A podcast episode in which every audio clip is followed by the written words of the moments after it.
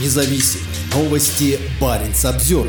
Более тысячи просителей убежища подозреваются в нарушении пограничного законодательства. Начальник отдела пограничной службы Томми Кивиньюри заявил, что с начала августа в Финляндию через восточную границу прибыло более 1300 просителей убежища. По мнению властей, за этим явлением стоит направляемая миграция, организованная Россией. В отношении значительной части из них начато расследование о нарушении пограничного законодательства, уточнил Кевин Юри. Человека могут заподозрить в нарушении пограничного законодательства, если он незаконно перешел границу без документов или не на пункте пропуска. Наказанием могут стать штраф или тюремное заключение на срок от одного года.